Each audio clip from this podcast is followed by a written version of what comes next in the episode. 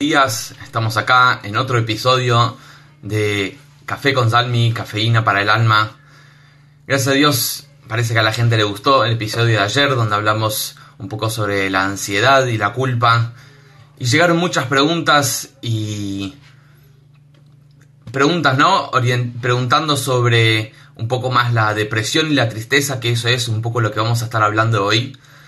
Eh, también quería comentar que ayer comencé el curso sobre inteligencia emocional, que la verdad que cualquier persona que le interesa escuchar la clase de ayer va a estar fascinado y le va a gustar mucho, así que nos puede contactar y pedir el link de la grabación de ayer. También nos me preguntaron sobre si podemos decir realmente que Dios necesita, no es una falta eh, en Dios. Entonces esto vamos a estar hablando mañana si Dios quiere, así que los espero también mañana 11 a.m. Estamos viviendo una generación muy especial en relación a la alegría, depresión y felicidad, donde aparentemente tenemos mucho más que otras generaciones, pero hay muchos factores que alarman y nos llaman la atención.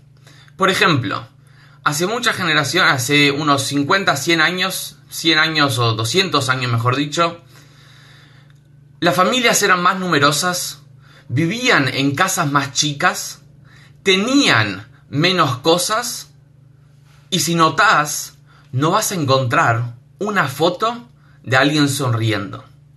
Hoy en día es exactamente al revés. Vivimos en casas más grandes, familias menos numerosas, tenemos mucho más cosas y no vas a encontrar una foto de alguien que no esté sonriendo. Y si buscas una búsqueda rápida en Google cuántos antidepresivos se venden por año solo en Argentina, te vas a asustar. Y esto aumenta en un porcentaje drástico del año a año. Y yo me pregunto, si felicidad y alegría es tener todo lo que uno quiere, ¿cómo puede ser que estamos viviendo cada vez, en algunas estadísticas, cada vez un poco más tristes y un poco más deprimidos. ¿Cómo hacemos y cuál es el secreto para...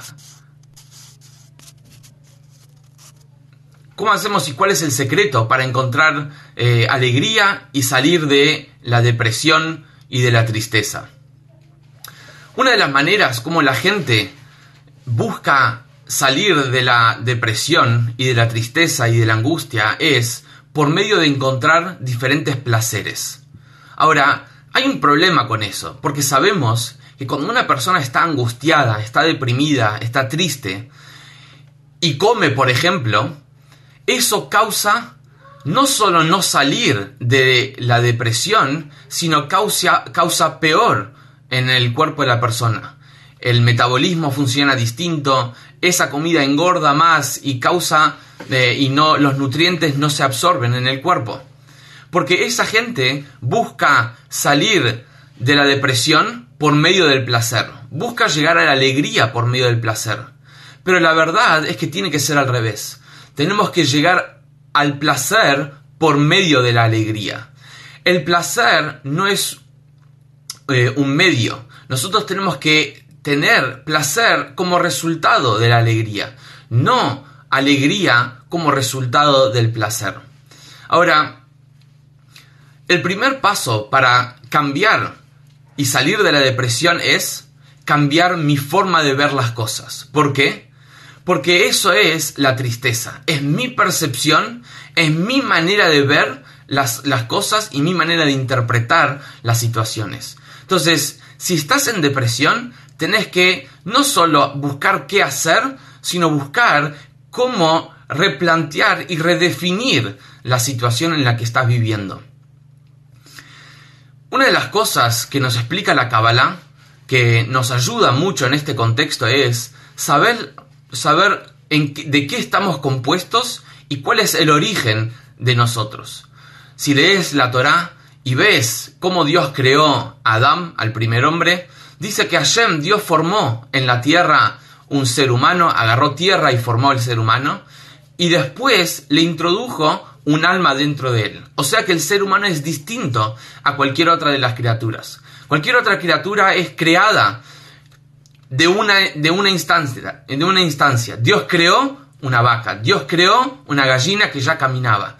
El ser humano es distinto. Dios creó al ser humano cuerpo y alma. El cuerpo es de la tierra y el alma es una parte de Dios. La tierra por naturaleza tiende a caer y el alma es como un fuego que por naturaleza tiende a subir y elevarse.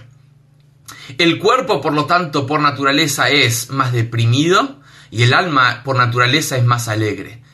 Y fíjate en tu vida, cuanto más te enfoques en tu cuerpo, más depresión vas a encontrar en tu vida.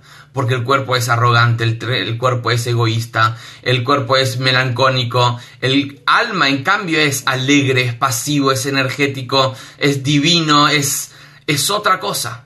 Entonces, si estás deprimido es porque probablemente estás enfocándote mucho más en tu cuerpo que en tu alma. Ahora, preguntándonos por qué es todo esto, por qué es que nosotros tenemos que levantarnos a la mañana y luchar y combatir y lograste finalmente un día que saliste de la depresión, ayer tuviste un mal día, hoy te levantaste con buena gana y en el medio del día, ¡pum! otro momento donde cae la depresión, cae la angustia y cae la soledad.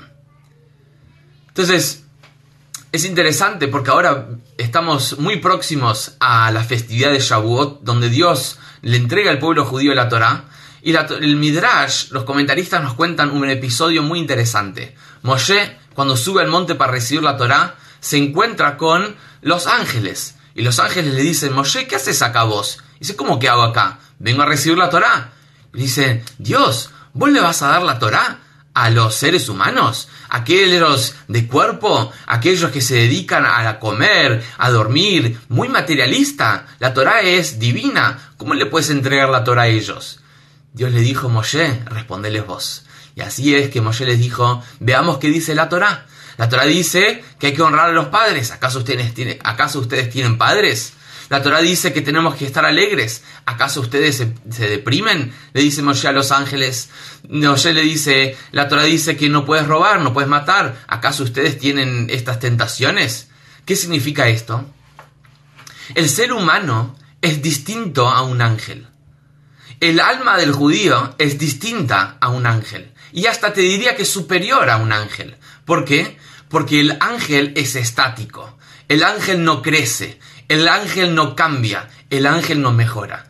El judío, el ser humano, puede crecer, puede mejorar, y para eso es que Dios nos puso en este mundo. Entonces, la próxima vez que te encuentres con un desafío, no preguntes por qué mí, por qué yo. Descubrí por qué vos. Porque vos sos un ser humano y Dios te dio la fuerza. Y venimos a este mundo, ¿sabes para qué? Para luchar, no para ganar. La victoria es la lucha. Entonces puede ser que vas a estar toda tu vida luchando con un sentimiento, con una emoción, con un carácter, y vas a vivir así. Y vos preguntás, pero Dios, ¿por qué? Y Dios te está dando el mejor regalo, el de ser mejor que ángeles, el tener la posibilidad de superarte, el tener la posibilidad de crecer. Entonces, si te levantás a la mañana y te sentís deprimido, si te vas a dormir medio solo y sentís un poco de angustia, enfócate en algo tuyo que es alegre, que es divino, que tiene energía.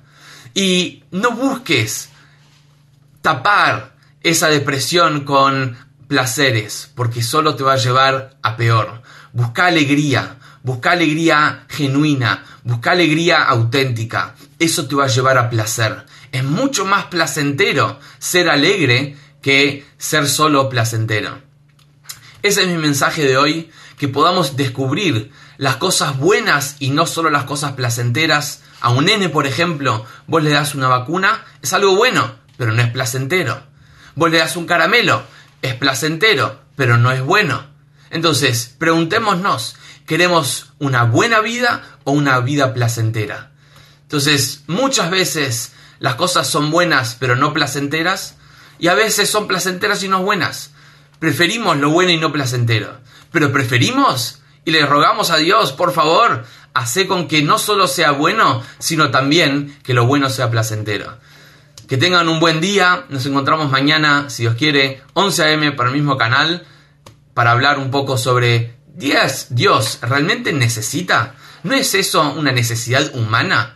¿Puede un Dios ser perfecto y al mismo tiempo necesitar?